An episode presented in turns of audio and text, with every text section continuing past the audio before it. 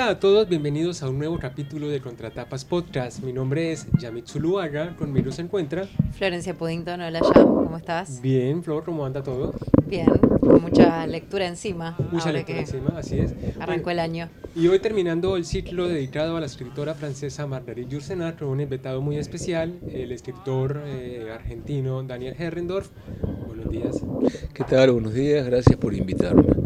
Bueno, y para empezar, bueno, el último libro que leemos de este ciclo es Memorias de Adriano, que fue elegido por nuestro invitado y queríamos empezar a preguntarle por qué eligió el libro y cuál fue su acercamiento al texto y cómo, todo ha, sido, ha sido la, aventura ¿no? de haber encontrado este libro en tu vida.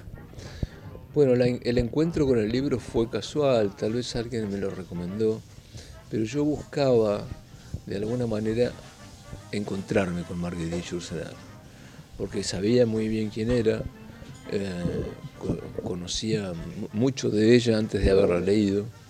Eh, y cuando leí Memorias de Adriano me dio la impresión de que era la mejor novelista francesa de su tiempo, del siglo XX. Ah, eh, y el tema del, libro, el imperio, el imperio romano, siempre ha sido de mi predilección.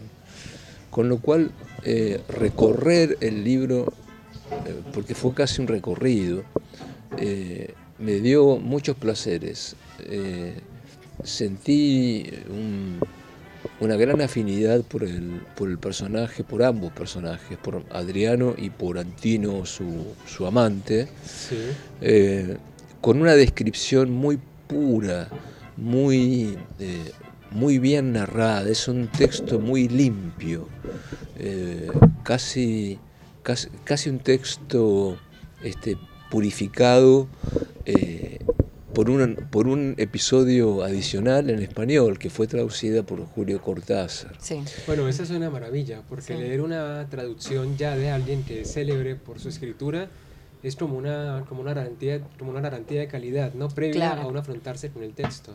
Sí, de hecho comentábamos hace poco tiempo que hubo escritores como Jacques Prévert, mm. un gran poeta del surrealismo francés, eh, que solo fue conocido cuando fue traducido al inglés. Este, Esa curiosidad no la tenía. Su obra, sí, su obra, la traducción es esencial.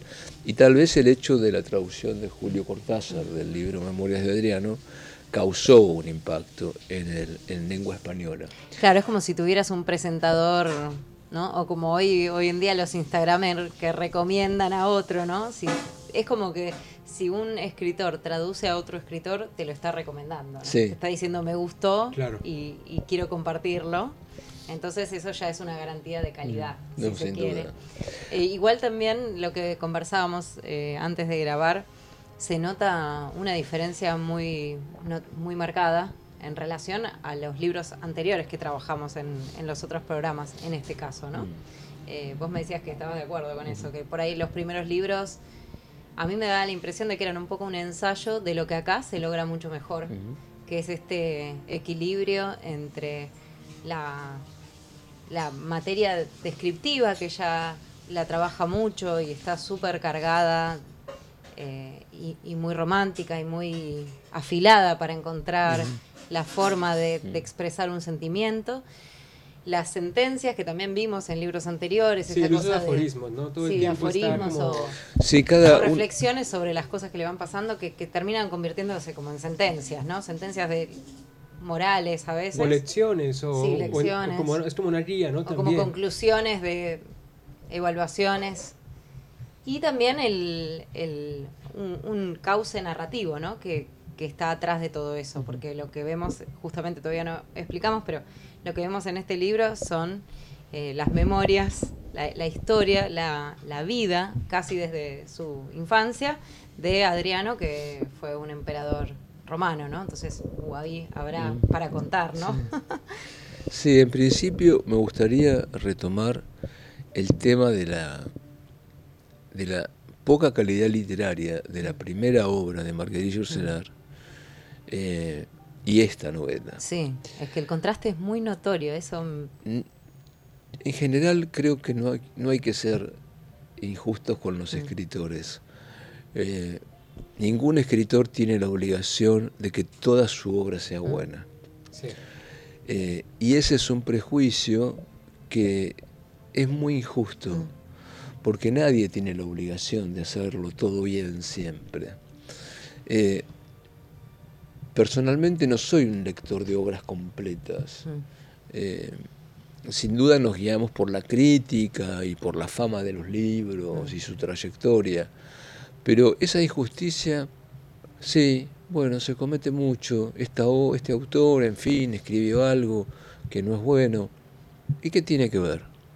Este, ¿Quién de nosotros puede decir que no escribió tal vez la mejor frase de la literatura de este siglo sin darse cuenta? Claro. No, yo lo decía en relación a que a veces lo que se nota es en, en libros anteriores, o estoy pensando en Abelardo Castillo, que hace poco tuve eh, leí un cuento que no había sido publicado, que él lo publicó después en, en una revista, y que se notaba ahí como el germen de algo que le salió mucho mejor, mucho más pulido más adelante. Entonces digo, como que hay veces que los libros iniciales o los cuentos, digamos, a veces uno, o digo, los escritores descubren o cierta, cierta estrategia que después van puliendo a lo largo de su obra, ¿no? Y que uno, que nosotros que estuvimos ahora teniendo la experiencia de leer tres libros juntos de un autor, que es algo que realmente yo tampoco hago, ¿no? En general, eh, ¿cómo se puede ver eso, ¿no? Cómo ese germen que ya estaba al principio, que por ahí más rústico, sí, hay que decirlo, o sea, hay veces que eh, los primeros libros no son tan buenos como los últimos y eso está bueno, ¿no? Porque quiere decir que hubo ahí mucho ensayo, mucha prueba y error y mucha de de exigencia también mm. del escritor de no quedarse en eso solo. Y, me maravilla cuando se puede ver esa como esa chispita, ¿no? Ahí, por ahí presentada de un modo más tipo borrador y que uno después ve cómo logró combinarlo de una mejor forma y lograr un producto de mejor, sí, con un mejor resultado. Yo, también pensaba en cómo la evolución, por ejemplo, hay escritores que tienen ciertos temas como fetiche, ¿no? Como que siempre recurren a esos temas, siempre sus novelas o sus libros están basados en una temática específica, la relación con el hermano o de pronto el costumbrismo y demás. Y acá también se ve como ese apego a la estructura, porque Alexis, El tiro de gracia y Adriano están como escritas en forma de carta o como de recuerdo, de memoria, ¿no? Como una evocación de un pasado, ¿no? una primera persona muy con mucha cuestión moral, como con mucha también muy dispuesta a, a filosofar o a debatir cuestiones éticas de la sociedad, ya sea en, el Imperio Romano bajo Adriano en este libro, ya sea en una familia aristócrata europea en el, tiro de gracia. En, Alexis a principios del siglo, o en las guerras bálticas en el tiro de gracia, ¿no? Como un escritor encuentra que lo que mejor le sale, por ejemplo, es escribir en pasado, o lo que mejor le sale es escribir en, en, verso, ¿no? Es como encontrar no solamente la voz que va a identificar al escritor, sino la forma que mejor contiene esa voz. No sé si ustedes comparten la idea o pueden variar, porque hay, hay, pocos escritores que son tan diversos como para abarcar temas que no estén como en la misma línea de, su ya escritura en construcción. Bueno, yo me acordaba, me acordaba inevitablemente de Borges, eh, porque tal vez sea uno de los pocos escritores cuya obra completa es buena. Sí. Que es lo mismo Aunque no para él, como decíamos antes. No para él. él, criticaba todo lo que escribía. Eh, y de hecho sus obras completas, las que él autorizó, no, hay, no, son completas. no contiene, no son completas, no, contienen muchas cosas, de todas las cosas que ha escrito. Eh, quería recordar un, un episodio que tal vez tiene mucho de mágico.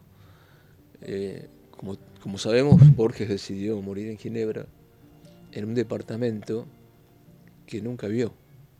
Claro, porque ya, ya estaba con sus problemas, ¿no? sí, ya no, ya no veía, cuando nada, ni siquiera bultos. Mm. Y, y, él quería saber cómo era el departamento en Ginebra donde iba a morir. Mm. Un día fue a visitarlo Marguerite Ursenar. Mm para despedirse.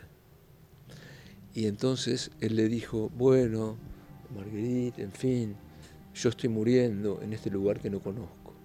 Mm. Y ella se ofreció a describírselo. Ah. Y abrieron todas las ventanas que veían a distintos lugares de Ginebra y ella describió cada una de las cosas que se veía por cada ventana Hermoso. y cómo era la casa. Yo me quiero imaginar a esos dos escritores maravillosos, ancianos, recorriendo una casa para ver cómo uno de ellos, en dónde uno de ellos se iba a morir. Ay, es impresionante. Es Aquí es algo- donde se necesita un micrófono espía ruso Sí. para estos momentos Para estar mágicos, ahí, ¿no? sí. Sí, sí, eso sería extraordinario.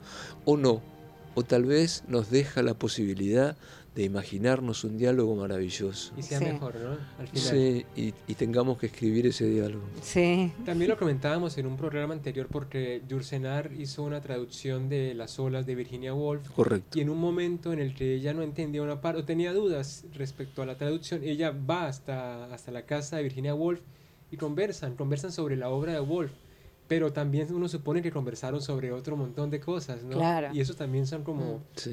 como momentos Esos en los que tesoros uno- que uno quiere ser Claro, claro. aire y estar ahí.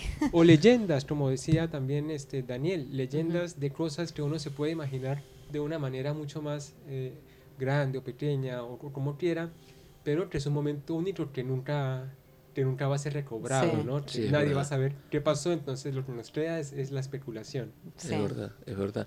Quería retomar un poco el tema de, de la calidad de la obra Mm. de Marguerite Yourcenar. Sin duda, este, una de sus obras menos buenas, este, sea eh, Alexis, este, tal vez porque fue una de sus primeras obras. eh, es un libro de algún modo básico, en fin, pero no hay que comparar. Mm. Eh, ¿Quién sabe qué fue Alexis? Debe haber sido una obra de juventud, este, movida por algún sentimiento en particular. Mem- Memorias de Adriano fue escrita durante 40 años. Claro. Tenía que salir bien. O sea, fue una obra que no solo dedicó una gran investigación histórica, sino también un gran esfuerzo literario para terminar de pulir Sí. su, eh, su estilo. Mm. Eh, 40 años increíbles, porque termi- había terminado de escribir una buena cantidad en Bélgica de, su- de la obra, después de 20 años de haber comenzado, y llegó la Segunda Guerra. Claro. Se tuvo que ir a, a Estados Unidos eh, y su baúl de, de objetos literarios se perdió. Ay, Y tuvo que comenzar la novela de nuevo. claro. Lo único que llevaba consigo era la primera página de la novela, la entrevista de Adriano con Hermógenes, su Claro. médico, Mm. que tiene una frase maravillosa porque dice, qué difícil que es seguir siendo emperador delante del médico. Mm. En, re- Claro. en realidad, añade, es difícil seguir siendo un hombre. Sí. De manera que seamos benevolentes con Marguerite, con Marguerite. En fin, escribió un libro maravilloso. Sí, la verdad que tal, sí. Que tal vez sea el mejor libro del siglo pasado. Es muy lindo también que justamente hay un registro de ese esfuerzo historiográfico que, que hace ella en las notas que hay al pie, ¿no? Creo que Ah, al sí. pie, no, perdón, al final, final. sí, al final. Son unas notas muy detalladas en donde ella además se interesa por marcar el límite entre realidad y ficción, que no siempre se ve, eh, sobre todo en las novelas históricas, en donde justamente ahí uno como lector siempre especula como, ay, ¿esto será? ¿O se lo inventó? ¿Lo agregó?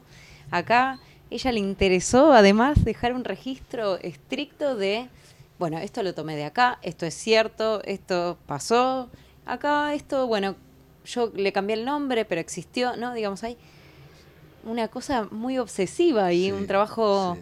eh, muy esforzado para, para registrar todo ese, ese esfuerzo que, mira, de Claro, 40 años. Y además es una lección para cualquiera, eh, cualquier persona que quiera ser escritor, ¿no? Mm. Porque aquí evidencia que no se necesita ni de, ni de, o sea, ni inventar todo y Mm. tampoco eh, ceñirse a la verdad de una manera Mm. estricta, ¿no? Ella Mm. construyó una obra de ficción de la forma más eh, como fidedigna, más leal posible al personaje histórico. Mm. Porque obsesionarse por 40 años con, con una persona, ya sea que uno esté pensando pasiva o activamente en ese personaje, es, es como una, es como, es como, es como cocinar, ¿no? Es como lo, lo tenía en una olla, Adriano, y unas veces estaba a fuego alto, otras veces estaba a fuego bajo, pero siempre convivió con él. Y, y, es interesante porque una de esas notas ella dice que una de las cosas más difíciles que, que tuvo que enfrentar fue lograr separarse de Adriano, de Adriano el emperador. Fue, fue, fue saber que ella era una, un medio de Adriano, que ella no tenía, que, que si ella era, estaba evidente en el libro, este, estaba fallando como escritora. Entonces eso de separarse del objeto que está hablando a través de uno es un, es un reto importante, no solamente con un personaje que existió como es el emperador Adriano, sino con cualquier libro, ¿no? como las transmutaciones que hablábamos, como Clarice Lispector escribe como hombre porque le parece que la historia se, le viene a la mente en tono masculino y no femenino. ¿no? Cómo apartar la vanidad del escritor o, o esa cosa que tienen de, de prepotencia o de soberbia para entregarse de manera plena y completa y obsesiva a un personaje cuyo éxito radica en que esté lo más alejado de la pluma posible. Mm. Sí, y este es un caso muy extremo porque realmente, bueno, creo que parte de toda esa eh, búsqueda o esa investigación que hizo eh, también se refleja no solamente en los hechos históricos que se narran, sino en una idiosincrasia, una forma de entender el mundo, una forma de relacionarse con otros que se transmite en, en la... Bueno, es decir, ella tuvo que imaginar la cultura de esta persona, o sea, no inventarla, pero aprenderla de tal modo que el personaje pueda dejarla ver sin que sea demasiado evidente, ¿no? Y ahí esa, esa operación es tan fina que y la resolvió muy bien. Y hay detalles, hay, hay, detalles maravillosos, porque me acuerdo de un pasaje en específico que está Adriano caminando y, es, y, y, se escribe que siente el peso de la, de la, de, la capa que mm. está llevando, ¿no? escucha cómo se arrastra la cola de la capa en la arena o sea, llegar hasta ese punto de detalle es más o menos ser el personaje. Es como un, ejercicio de escritura, pero también de actuación. Como de travestismo, de perderse ¿no? de, de convertirse en él, de personificarlo. Sí. Sí, y ahí, bueno, la primera persona, ¿no? Que tanto le gusta a ella. bueno, yo tengo esta pregunta para Daniel. Este, la primera persona, tú como escritor, eh, ¿cómo ves ese enfrentamiento? ¿Te gusta? Porque hay escritores que dicen que es como la ruta fácil, otros que dicen que nadie debería escribir en primera persona hasta cierto punto de su literatura, hasta cierta madurez. ¿Tú cómo ah, este, criticas ese, esa lección ¿no? de escribir en primera persona? En fin, em, a mí no me gusta hacerlo, pero es algo completamente mío. Eh, es sencillo, es demasiado sencillo. Eh, a, mi criterio denota falta de imaginación. Mm. Eh, pero bueno, no, eh, no es un juicio, no es un juicio definitivo. Este, yo no lo haría, ni siquiera en esa, en esa forma de disimular la primera persona con, con la primera persona del mm. plural, ¿no? que eh, daría la impresión de que abarca algo que no está definido. También depende del efecto ¿no? que se quiere. Ahí podemos ser permisivos porque la primera persona te permite, por ejemplo, una construir una subjetividad. Entonces, si vos estás jugando con qué es verdad y qué es mentira, como muchas veces en las obras de, en la obra de Jorsenar aparece esta cuestión de, bueno, pero es así o es una percepción del propio protagonista, ¿no? Te permite esos juegos que por ahí un omnisciente o una voz en tercera sería, bueno, más difícil, ¿no? Jugar con, bueno, él piensa que engañar al lector o que el lector tenga que identificar o entender cuándo la persona está diciendo, bueno, como en la vida misma, ¿no? Mm. Cuando alguien te está contando algo porque se siente culpable o porque realmente es así. Eh, bueno, cuando quiere ocultar ciertas cosas con el lenguaje, ¿no? Y con cierto discurso. Entonces me parece que esos juegos son interesantes mm. con la primera mm. persona. A veces no, a, veces, es solo una manera fácil de, de contar una historia. Estamos olvidando algo muy importante porque esta obra, eh, Memorias de Adriano, tiene, por así decirlo, dos, dos tonos, dos colores. Mm. Una es esa maravillosa descripción que hace de Roma y del poder y sus, sobre todo sus aforismos, como decíamos mm. hace poco, este, hace un ratito, eh, que bueno, le dan a la, a la obra por sus reflexiones sobre el gobierno, sobre la pobreza, sobre, la sobre distintos oficios. Eh, allí hay, un, allí hay una, una, descripción perfecta. Y luego está el otro color, que es Antino. Mm. Antino le permite a Marguerite Yourcenar eh, desafiarse a sí misma en, eh, en una sensibilidad inmensa por el dolor de Adriano tras conocer el suicidio. Sí, ahí habría que poner. Ahí tendríamos que poner en contexto y es que el emperador Adriano y en la época, bueno, él toma, tiene dos amantes, ¿no? Que son, bueno, es un personaje que viaja mucho, que le interesa sobre todo conocer el imperio, eh, ayudar, porque eso sí, como decía Flor al principio, eh, es, es, es, es, un, es un personaje que claramente es bondadoso, es construido desde, desde la solidaridad, desde un buen gobierno, desde buenas prácticas de administración pública y en un momento tiene estos dos amantes, que es Lucio y es Antino. Eh, y bueno, este Antino se suicida casi a cumplir los 20 años. Y es como un dolor que nunca puede superar. O sea, es un, es un dolor que, como lo, lo decías, eh, merece una sensibilidad tan, tan profunda y tan sutil y tan compleja que Yursenar lo logró, ¿no? Como que nos transmite toda esa, toda, todo ese modo de sentir en una cultura que estaba de todas formas muy alejada de nosotros. Mm. En una, claro, en, en, una relación rara, porque bueno, hoy pensamos que el emperador tenía una esposa, tenía dos amantes, bueno, hoy es difícil imaginarlo, pero leyendo el libro uno lo comprende. Pues, Perfecto, es como que te entra con una naturalidad que no, no te lo cuesta bien. Mm. Eh, tal vez eso, les, la distancia que tenemos con el personaje le servía para borrar esos em, cuestionamientos morales, moralinos en realidad, ¿no? como esa moralidad berreta, que a veces por ahí eh, arruina. O, que impide que llegue un mensaje que es otro en realidad, ¿no? Porque en realidad ahí, por ahí lo que no interesa tanto si tenía tantos amantes, sino esa relación amorosa que se gesta entre ellos dos.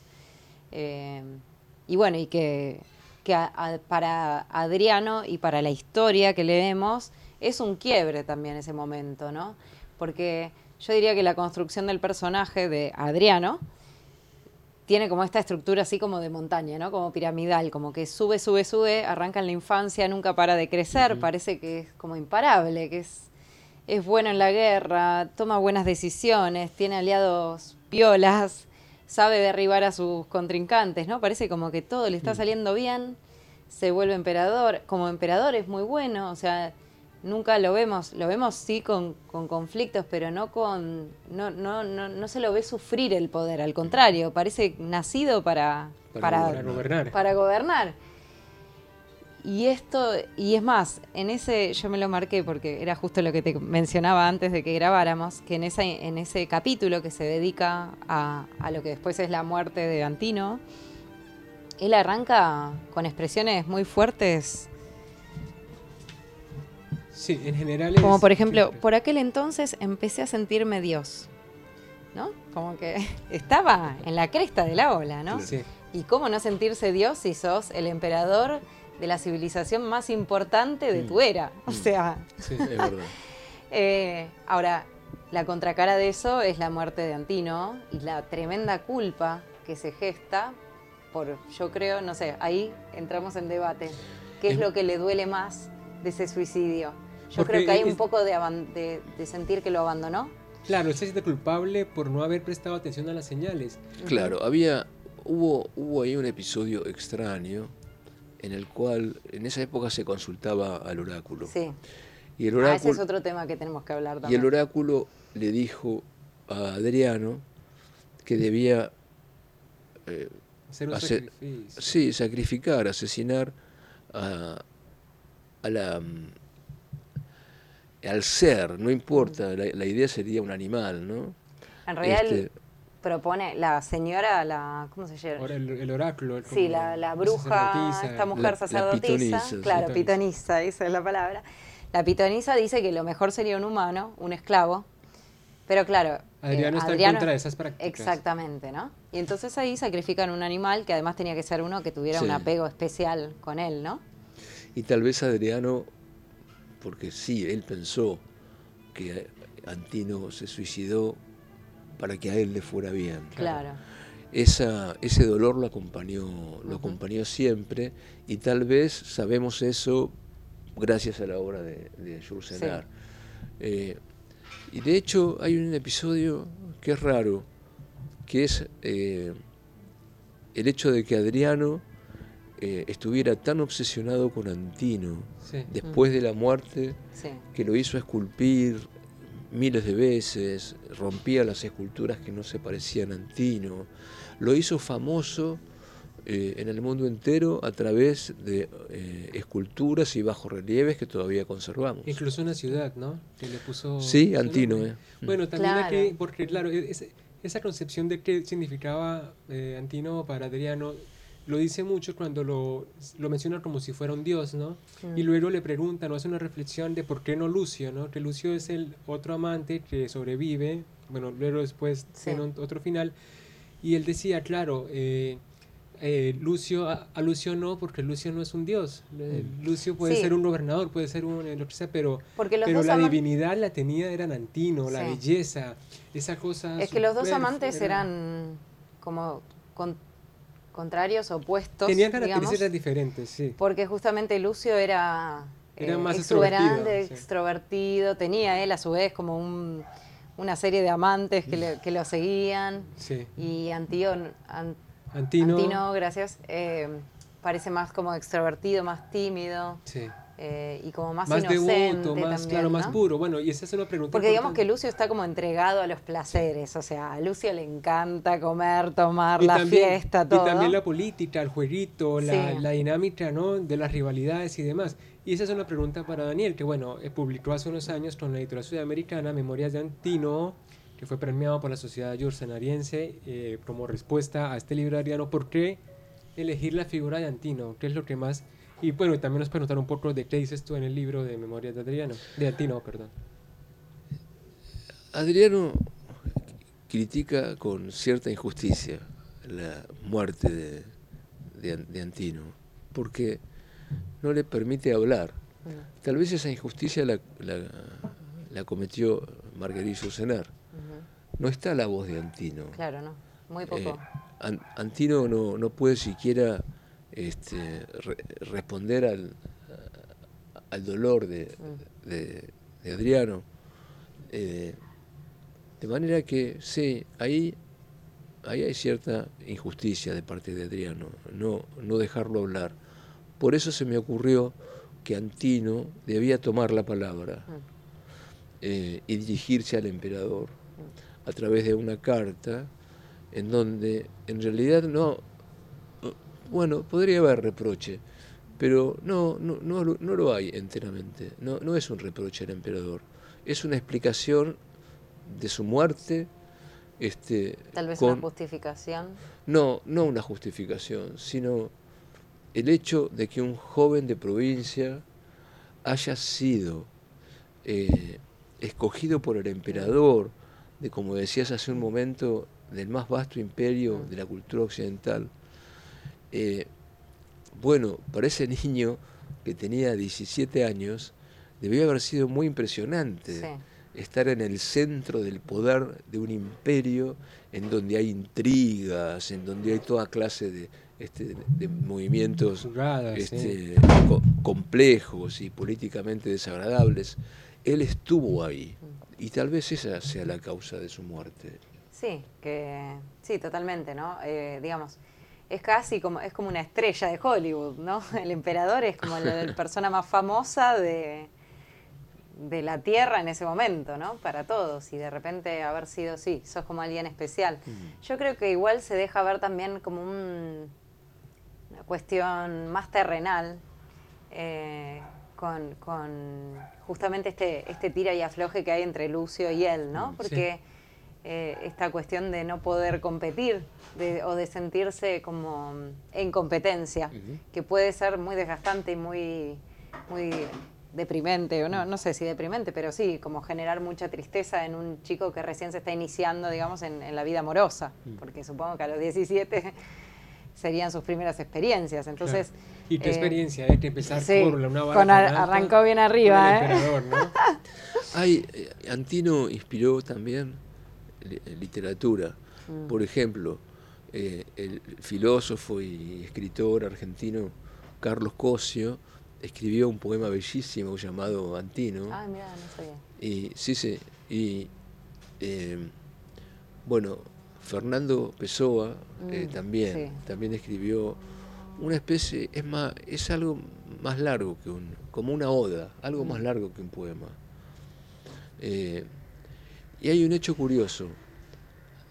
En la época en que vivieron Ad- Adriano y, bueno, Antino ya, se, ya había muerto, se acostumbraba a que cuando se descubría una estrella, se le ponía el nombre que el emperador disponía. Ah, sí. Y, Eso se retrata también. ¿no? y claro, En la novela. en la novela es- se explica que Adriano, al descubrir una estrella, por sus astrólogos, este, bueno, le puso el nombre de Antino en la constelación del águila. Y es la única estrella en el universo que tiene el nombre de un ser humano.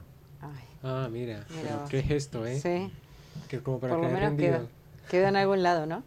Eh, Sí, ahora, ese capítulo de Antino puede que sea el más, el más opaco, junto con el final, ¿no? Que es la Mm. vejez, Mm. que es toda esa crítica a, a la decrepitud del cuerpo, como, porque eso es una lucha muy interesante. A mí me, me impactó mucho, ¿no? Como él dice que, bueno, que antes iba a su, iba a su caballo, corría, hacía campañas y ahora no podía ni levantarse, ¿no? Como, como el poder que le fue dado a él por herencia, de repente lo, lo para nada más que la naturaleza, nada Sí. más que, que su propio decaimiento corporal, ¿no?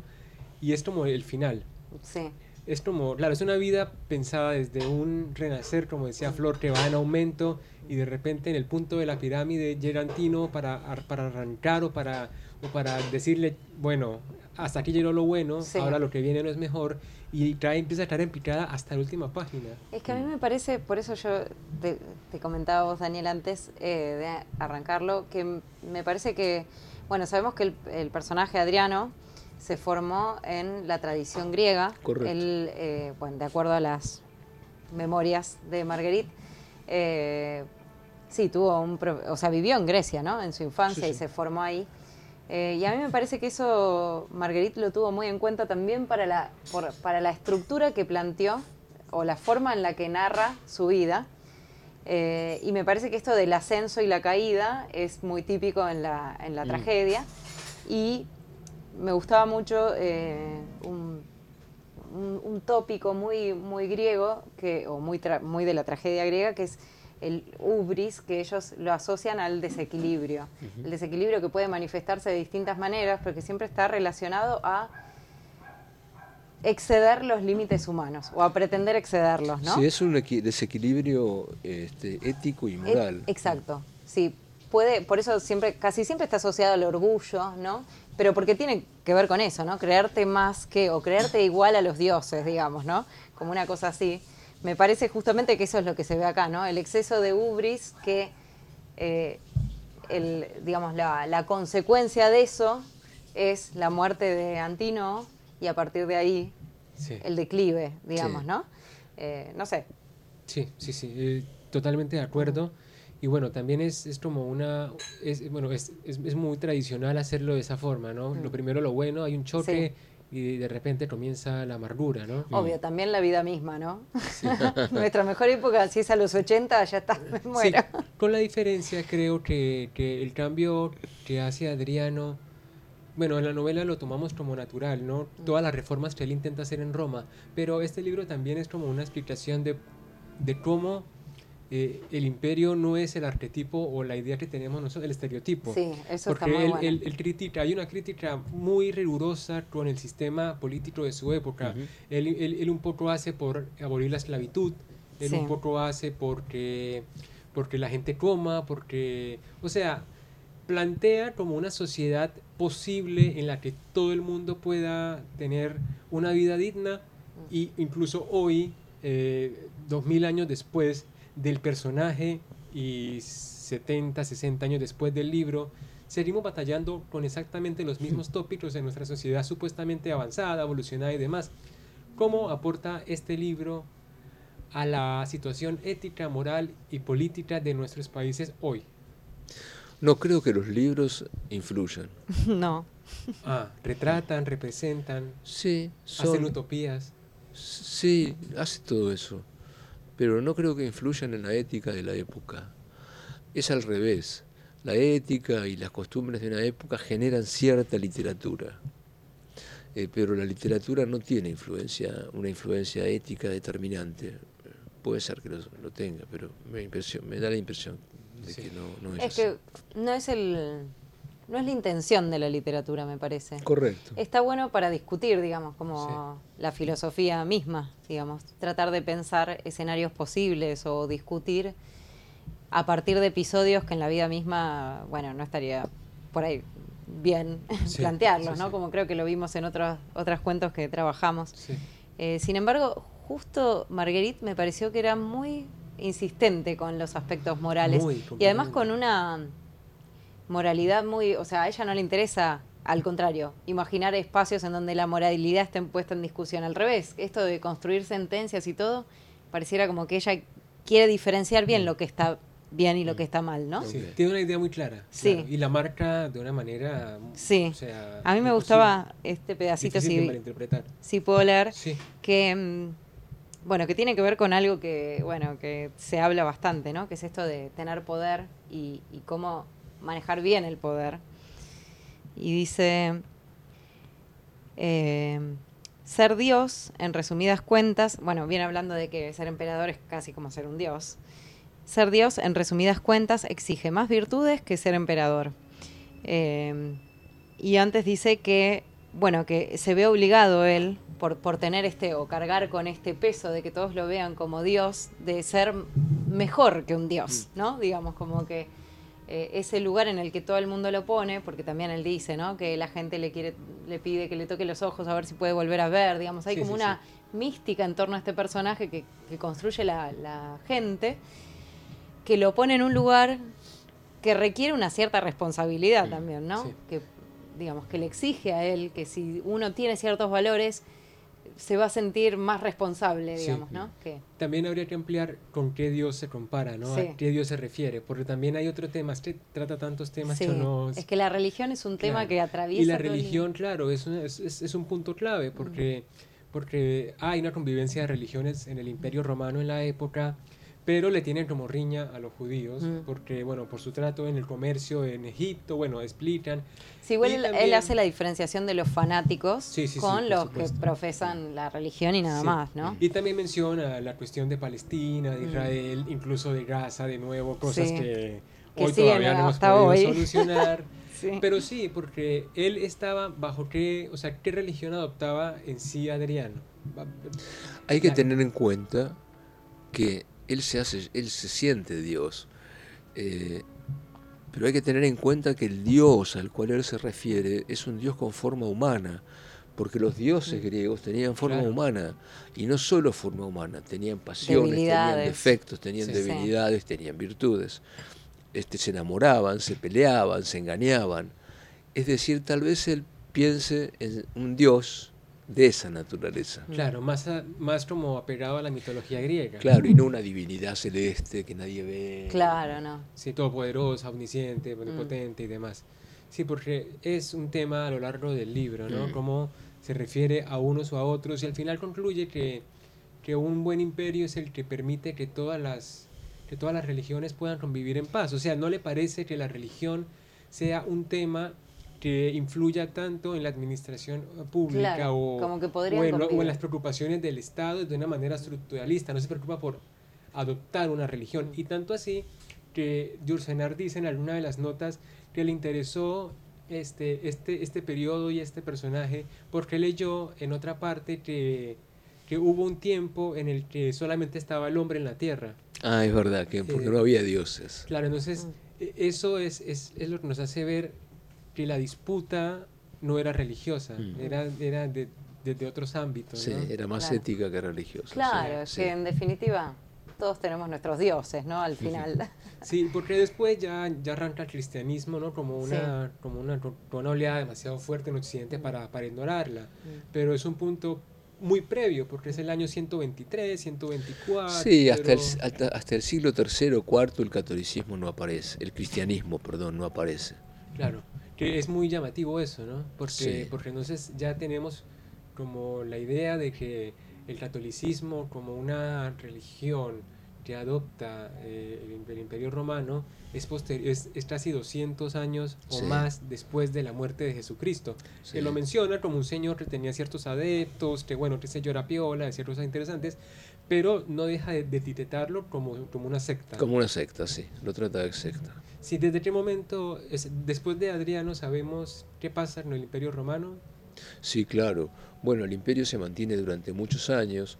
Recordemos que el imperio fue más grande que nunca cuando gobernó Adriano. Eh, Llegaba hasta Gran Bretaña, ¿no? Dice. claro, de hecho el muro de, Adri- Londinium. el muro de Adriano está en, en Gran Bretaña. Separa la parte que era romana de, de la, de la parte vi- vikinga. Este, bueno, claro, eh, el imperio llegó a ser más grande que nunca y Adriano instaló, instauró una política muy interesante. Él buscaba la paz y canjeaba tierra por paz. Eso es algo que ningún emperador ni gobernante había hecho antes. Este, luego, la suerte del imperio es la decadencia. Muchos años después, por supuesto, este, y no vuelve a aparecer en ninguna de las formas de gobierno ni un emperador, ni un gobernante, perdón, como Adriano, este, ni, ni como Trajano. Eh, siempre la- el, el nivel político, digamos, de, de- de Roma a partir de esta época, Trajano, Adriano, este, Augusto, etcétera, comienza la caída. El declive, claro. Comienza la caída. Porque además el libro es una carta a Marco Aurelio, ¿no? Que A es su Marco nieto. Aurelio. Va a sí. ser su sucesor, ¿no? Claro, va a ser nieto la- una, adoptivo, claro, una además. generación después de la siguiente, ¿no? Que es Antonino. Sí, que es el que Antonino- él adopta como hijo para ser el siguiente emperador y luego está Marco Aurelio. Mm. Sí. Así es. Y otra cosa, otro tema que bueno, este, podemos también mencionar, eh, que no hemos tratado y que me parece muy interesante, es los personajes femeninos, ¿no? Que tenemos a Plotina, Sí, Plotina es, la, que es el personaje o sea, la más, más notable. diosa. Sí. Plotina es, Es la esposa, emperatriz. es la, es la es la emperatriz esposa de Trajano, que es el anterior a Adriano.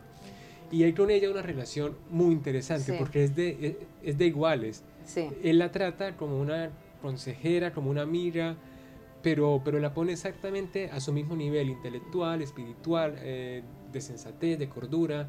Incluso la valora más que al propio emperador, que es Trajano, ¿no? el esposo de Es Plotina, verdad. porque aparte Plotinia es de su edad, es más o menos Sí, contemporánea. es más o menos de su edad y además él ve como cualidades más reflexivas en ella que en, que en su esposo, ¿no? Y hasta me, me da gracia que en un momento dice, y ni siquiera comete el pecado de, o, o como no, no dice pecado, pero bueno, como la falta de hablarme a mí mal de él. Claro, sí, sí. Podría venir a despotricarme, ay, es un pesado, no me lo aguanto más, y no, como que ella es tan correcta que hasta... eh, Sí, es impresionante. Y luego está la esposa que de Que no se- Adriano, no se llevan demasiado. Sabina, que en realidad es un matrimonio arreglado, Sí. que no es para nada novedoso. Sí, lo ahí hace sí, Plotinia, lo me hace Plotinia, parece. pero es una estrategia de Plotinia para que él sea emperador. Me Mm. parece que lo que hace es ca- casa a Adriano con el nieto, con la nieta, con una nieta sobrina de Trajano para reforzar los vínculos como Claro. personales, Sí, sí, familiares. para que tengamos posibilidades, porque otra de las cosas interesantes es la sucesión, ¿no? Mm. Que, que no da es de madre a hijo, no es de padre a hijo. no, y que además nos da a entender que Trajano ya enfermo y en su lecho de Mm. muerte no, No- no lo prefería. elige a- que Sí. la que lo elige, que quien lo, quien lo elige como Plotina. emperador es Plotina, pero tampoco lo asegura, es como un vacío que hay ahí, Sí. ¿no? como un Bueno, velo. claro, que no ahí está de aclara. nuevo jugando la subjetividad, porque él dice, algunos dicen que Plotina complotó para... Y luego, y, y antes dice, hay solamente dos tardes en mi vida de las que no tengo idea qué habrá pasado. Y una de esas tardes fue cuando, Sí. cuando, le mencion- cu- cuando mencionaron que el, el- el- el- el hijo adoptivo iba a ser Claro. Adriano.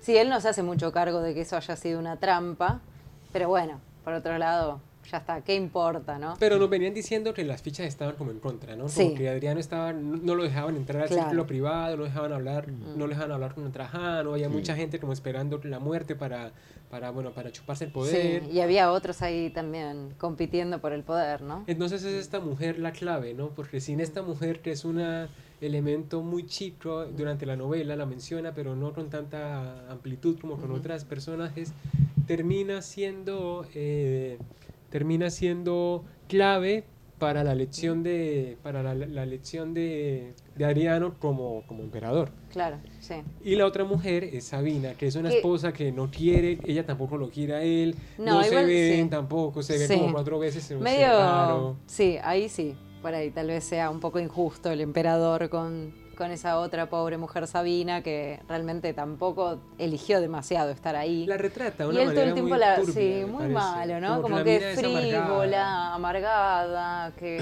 se alegraba de no tener hijos, que qué sé yo, ¿no? Que le Bueno, reclamaba a él, cosa que, que no sabemos Sí. por qué, porque la cosa de los amantes era como muy institucionalizado, incluso Sí.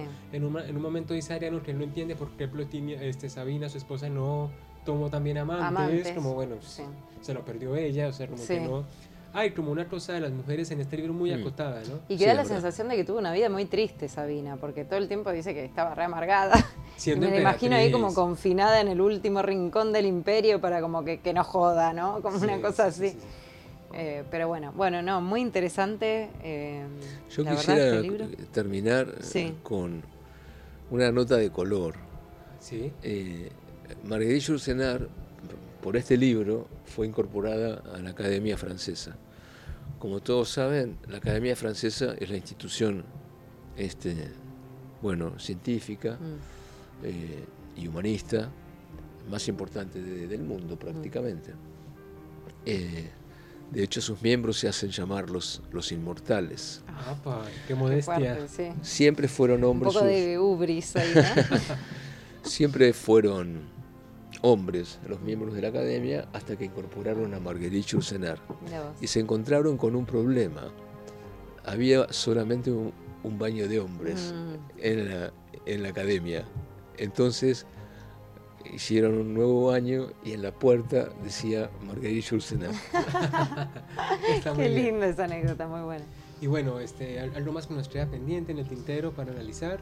Tal vez recomendar, hay una obra maravillosa de Josiane Sauvignon que está traducida al español, se llama Marguerite Yourcenar y es un examen extraordinario de la obra de, de la autora que tratamos. Yosenar murió en Estados Unidos, En Sí. Maine, sí. en Maine. Ok. Bueno, ese ha sido el programa en el que menos les hemos tirado trama, Sí, así no. que no spoileamos nada. No spoileamos nada. Muy rica la conversación contigo, Daniel. Muchas gracias por, por aceptar venir al programa. Gracias a ustedes. ¿Algo más que nos quede pendiente, Flor? Eh, no, bueno, no. Percepciones generales, ¿lo recomiendas, no lo recomiendas? ¿Qué es lo mejor? Muy ¿Qué te recomendado y diría que es el, el mejor comienzo para entrar, adentrarse a la obra de esta autora, ¿no? Me parece que es un buen, un buen libro. Es para una empezar. novela intermedia, no es corta, pero tampoco es excesivamente larga, es, es, es, es muy linda, tiene pasajes hermosos, Mm. una, como un- una sonoridad especial, Sí. una, como un- un- un- una muestra de, de inteligencia, de habilidad de, de escritura y la recomendamos muchísimo. Y bueno, hoy se nos acaba el tiempo, a todos Sí. muchísimas gracias por escucharnos. Recuerden que nos pueden encontrar en Instagram como Contratapas Podcast. Y ahora somos, eh, estamos, eh, somos parte del blog Outfields. Ah, Eh, nos pueden encontrar ahí todos los programas, todos los análisis.